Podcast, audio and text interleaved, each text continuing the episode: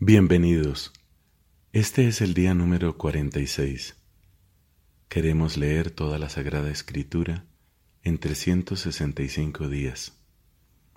Tenemos textos del libro del Éxodo, del libro de los Salmos y del Evangelio según San Mateo. Pidamos la gracia del Espíritu Santo y que interceda también por nosotros San Jerónimo tan conocido por su amor, amor apasionado a la Sagrada Escritura.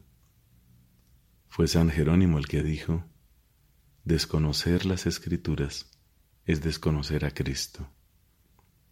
Que venga el auxilio divino sobre nosotros, en el nombre del Padre y del Hijo y del Espíritu Santo. Amén. Éxodo capítulo 24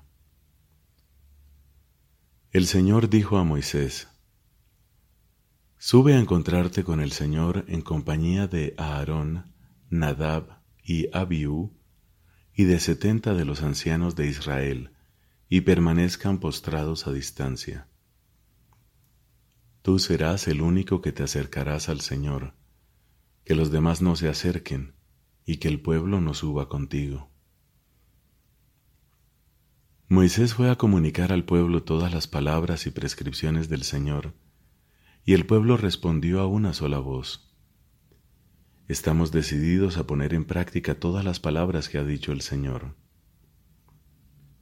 Moisés consignó por escrito las palabras del Señor, y a la mañana siguiente, bien temprano, levantó un altar al pie de la montaña y erigió doce piedras en representación a las doce tribus de Israel. Después designó a un grupo de jóvenes israelitas y ellos ofrecieron holocaustos e inmolaron terneros al Señor en sacrificios de comunión. Moisés tomó la mitad de la sangre, la puso en unos recipientes y derramó la otra mitad sobre el altar. Luego tomó el documento de la alianza y lo leyó delante del pueblo, el cual exclamó, Estamos resueltos a poner en práctica y a obedecer todo lo que el Señor ha dicho. Entonces Moisés tomó la sangre y roció con ella al pueblo, diciendo, Esta es la sangre de la alianza que ahora el Señor hace con ustedes, según lo establecido en estas cláusulas.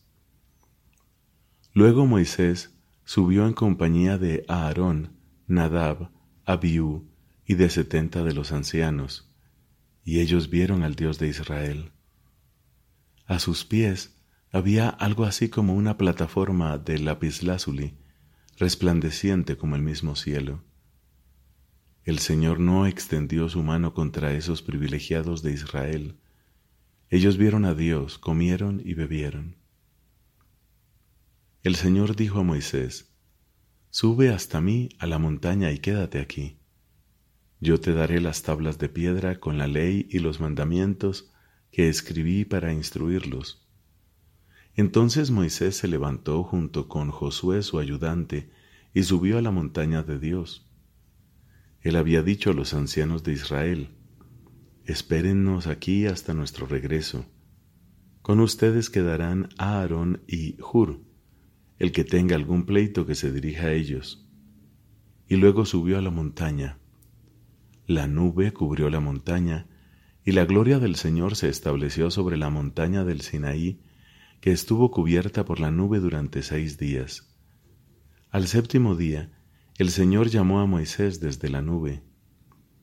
El aspecto de la gloria del Señor era a los ojos de los israelitas como un fuego devorador sobre la cumbre de la montaña.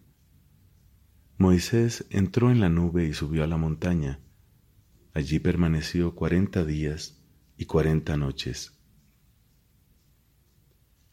El Señor dijo a Moisés, Ordena a los israelitas que me preparen una ofrenda. Después, ustedes la recibirán de todos aquellos que vengan a traerla voluntariamente. Las ofrendas que recogerán son estas, oro, plata y bronce, púrpura violeta, púrpura escarlata y carmesí, lino fino y pelo de cabra, cueros de carnero teñidos de rojo, pieles finas y madera de acacia, aceite para las lámparas, perfumes para el óleo de la unción y para el incienso aromático, piedras de ónix y piedras de engaste para el efod y el pectoral. Con todo esto, me harán un santuario y yo habitaré en medio de ellos. En la construcción de la morada y de todo su mobiliario, te ajustarás exactamente a los modelos que yo te mostraré. Tú harás un arca de madera de acacia que deberá tener 125 centímetros de largo por 75 de ancho y 75 de alto. La recubrirás de oro puro por dentro y por fuera y pondrás alrededor de ella en la parte de arriba una moldura de oro. También le harás cuatro argollas de oro fundido y se las colocarás en los cuatro extremos inferiores, dos de un lado y dos del otro. Asimismo, harás unas andas de madera de acacia, las revestirás de oro y las harás pasar por las argollas que están a los costados del arca para poder transportarla. Las andas estarán fijas en las argollas y no serán quitadas. En el arca pondrás las tablas del testimonio que yo te daré. También harás una tapa de oro puro, de 125 centímetros de largo por 75 de ancho, y en sus dos extremos forjarás a martillo dos querubines de oro macizo. El primer querubín estará en un extremo y el segundo en el otro, y los harás de tal manera que formen una sola pieza con la tapa. Ellos tendrán las alas extendidas hacia arriba, cubriendo con ellas la tapa, y estarán uno frente a otro, con sus rostros vueltos hacia ella. Después colocarás la tapa sobre la parte superior del arca, y en ella pondrás las tablas del testimonio que yo te daré. Allí me encontraré contigo, y desde allí, desde el espacio que está en medio de los dos querubines, yo te comunicaré mis órdenes para que se las transmitas a los israelitas. Tú harás, además, una mesa de madera de acacia, de un metro de largo por medio metro de ancho y setenta y cinco centímetros de alto. La recubrirás de oro fino y le colocarás alrededor una moldura de oro. Luego le pondrás un borde de un palmo de ancho y adornarás todo el borde con una guirnalda de oro. Después harás cuatro argollas de oro y las ajustarás a los cuatro ángulos que forman las cuatro patas de la mesa. Las argollas estarán bien cerca del borde, a fin de que sirvan de sostén a las andas que se usarán para transportar la mesa. Harás las andas de madera de acacia y las recubrirás de oro. Ellas servirán para transportar la mesa. También harás fuentes, vasos, jarras y tazas de oro puro para las libaciones, y sobre la mesa pondrás los panes de la ofrenda que estarán siempre ante mí. Harás asimismo un candelabro de oro puro, tanto la base y el tronco del candelabro como los cálices, los botones y las flores que le servirán de adorno serán forjados a martillo y formarán una sola pieza. De sus lados saldrán seis brazos, tres de un lado y tres del otro. Cada uno de estos brazos tendrán tres adornos en forma de flor de almendro, los tres con un cáliz, un botón y una flor. El tronco del candelabro, en cambio, tendrá cuatro adornos de esa misma forma, distribuidos de esta manera. Un botón irá debajo de los dos primeros brazos que salen de él, el otro estará debajo de los dos siguientes y un tercero debajo de los dos últimos. Los botones y las flores formarán una sola pieza con el candelabro, y todo estará hecho con un solo bloque de oro puro, forjado a martillo. Después harás siete lámparas, y las dispondrás de manera que envíen la luz hacia adelante. Las tenazas para arreglar los pabilos y sus platillos serán de oro puro. Para hacer el candelabro y todos estos utensilios se empleará un talento de oro puro y ten cuidado de hacerlo conforme al modelo que te fue mostrado en la montaña. Palabra de Dios. Te alabamos, Señor. Salmo número 46 Del maestro de coro de los hijos de Coré para oboes canto Dios es nuestro refugio y fortaleza, una ayuda siempre pronta en los peligros. Por eso no tememos aunque la tierra se conmueva y las montañas se desplomen hasta el fondo del mar aunque bramen y se agiten sus olas, y con su ímpetu sacudan las montañas. El Señor de los ejércitos está con nosotros, nuestro baluarte es el Dios de Jacob. Los canales del río alegran la ciudad de Dios, la más santa morada del Altísimo. Dios está en medio de ella, nunca vacilará, Él la socorrerá al despuntar la aurora. Tiemblan las naciones, se tambalean los reinos. Él hace oír su voz y se deshace la tierra. El Señor de los ejércitos está con nosotros. Nuestro baluarte es el Dios de Jacob. Vengan a contemplar las obras del Señor. Él hace cosas admirables en la tierra.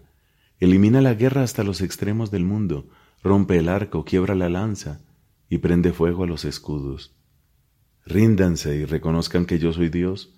Yo estoy por encima de las naciones, por encima de toda la tierra. El Señor de los ejércitos está con nosotros. Nuestro baluarte es el Dios de Jacob. Padre, te da gloria a tu Hijo en el Espíritu Santo, como era en el principio, ahora y siempre, por los siglos de los siglos. Amén. Del Evangelio según San Mateo, desde el capítulo 24 versículo 45, hasta el capítulo 25, versículo 13. ¿Cuál es entonces el servidor fiel y previsor a quien el Señor ha puesto al frente de su personal para distribuir el alimento en el momento oportuno? Feliz aquel servidor a quien su Señor al llegar encuentre ocupado en este trabajo. Les aseguro que lo hará administrador de todos sus bienes pero si es un mal servidor que piensa, mi señor tardará, y se dedica a golpear a sus compañeros, a comer y a beber con los borrachos, su señor llegará el día y la hora menos pensada, y lo castigará. Entonces él correrá la misma suerte que los hipócritas. Allí habrá llanto y rechinar de dientes. Por eso el reino de los cielos será semejante a diez jóvenes que fueron con sus lámparas al encuentro del esposo. Cinco de ellas eran necias y cinco prudentes. Las necias tomaron sus lámparas, pero sin proveerse de aceite, mientras que las prudentes tomaron sus lámparas y también llenaron de aceite sus frascos.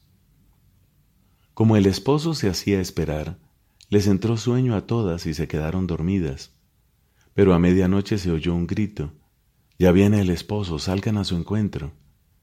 Entonces las jóvenes se despertaron y prepararon sus lámparas. Las necias dijeron a las prudentes, ¿podrían darnos un poco de aceite porque nuestras lámparas se apagan? Pero éstas les respondieron, no va a alcanzar para todas. Es mejor que vayan a comprarlo al mercado. Mientras tanto llegó el esposo. Las que estaban preparadas entraron con él en la sala nupcial y se cerró la puerta. Después llegaron las otras jóvenes y dijeron, Señor, Señor, ábrenos. Pero él respondió, Les aseguro que no las conozco. Estén prevenidos, porque no saben el día ni la hora.